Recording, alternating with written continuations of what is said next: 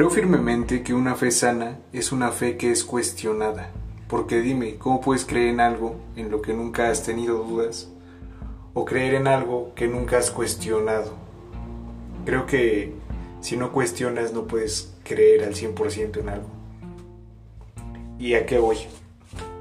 Últimamente he estado en, esta parte de, de, cuestionar en lo que creo, cuestionar mi religión, cuestionar todo, todo lo que, lo que creo, porque no sé si eso es lo que realmente yo creo, es algo que los demás creían y me transmitieron a mí. Por ejemplo, yo nací en un hogar católico, entonces todos somos católicos y en cierto momento yo, yo tuve que descubrir la fe por mi parte. Y no hace mucho, de hecho hace poquito, eh, tuve la experiencia de visitar un templo mormón y ya que me explicaran así y, no sé, que me invitaran a formar parte de su comunidad.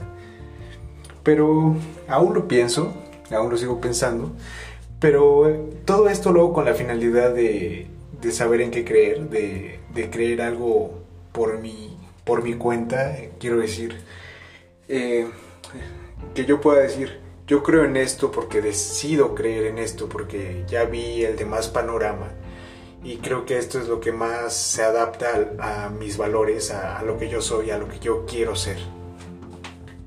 Y eso te lo digo porque independientemente de la religión que tú tengas, que yo creo que cualquiera está bien, si te hace ser mejor persona o si sientes que a ti te hace bien, pero imagínate todos esos cultos coercitivos que, surgieron. Por ejemplo, aquí en México recientemente salió a la luz un culto eh, que hacía a las mujeres esclavas sexuales.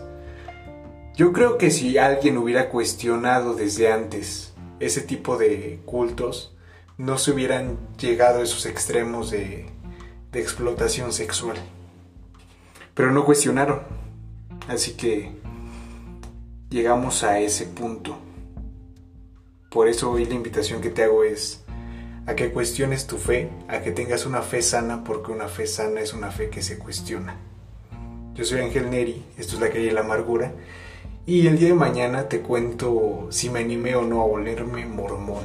Bueno, no sé si mañana o el miércoles, pero pronto.